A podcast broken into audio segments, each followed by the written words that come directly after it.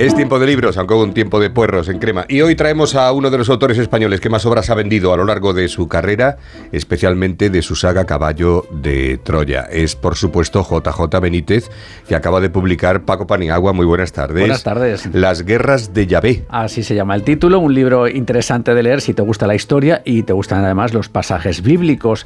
Y desde luego no va a dejar indiferente a nadie, porque ya para empezar afirma que eso de que el Dios que se encuentra en la Biblia es el verdadero, de eso nada. Y en teoría, esta es la que él defiende. Después de un estudio muy largo, muy exhaustivo durante muchos años, yo he llegado a la conclusión es que el llave de la Biblia no es el Dios eh, al que todos estamos acostumbrados o el que podamos creer.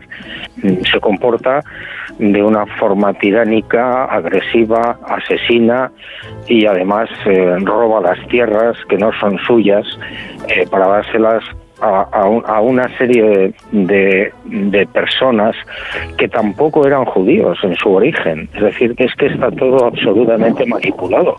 ¿Ha, querido hacer amigos? Sí, sí. Para, el Vaticano. Fíjate que además dice Benítez en este libro que Yahvé, el de la Biblia, no sería más que un grupo de individuos que contaban ya con cierta tecnología desarrollada y que podían provocar que el Nilo se tiñera de sangre o que llovieran insectos, por ejemplo.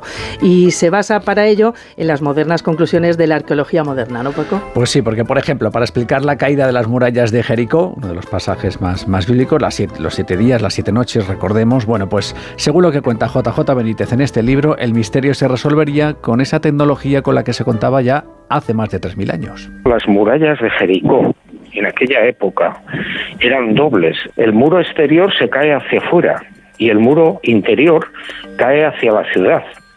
Según los arqueólogos, esto solo se puede conseguir con explosivos.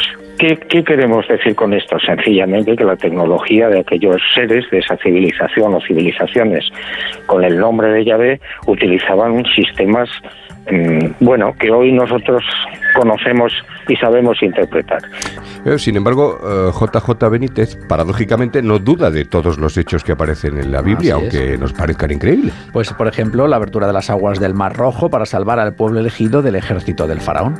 Yo creo que no hay una metáfora, ¿eh? aunque efectivamente algunos exegetas y especialistas en la Biblia hablan de un género midrásico, de unas parábolas, de unas leyendas.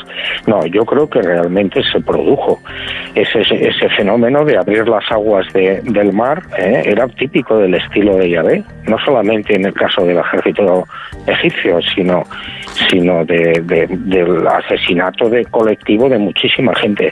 Mm, bueno, y sin duda, uno de los episodios más increíbles de la historia de la humanidad eh, sea algo divino o, no. Es interesante, es interesante, Paco, lo que dice JJ, eh, tanto de Moisés como de Abraham. Sí, sí, desde luego. Dice que los dos fueron abducidos. Así directamente. Eh, no, no, yo creo que vamos. Bueno, él en su línea. No deja indiferente, sí, efectivamente. Es un libro que sin duda va a abrir el debate, como suele ocurrir con todos los libros de JJ Benítez.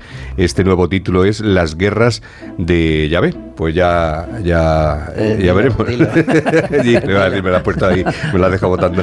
Gracias, Paco. Hasta luego. Un abrazo.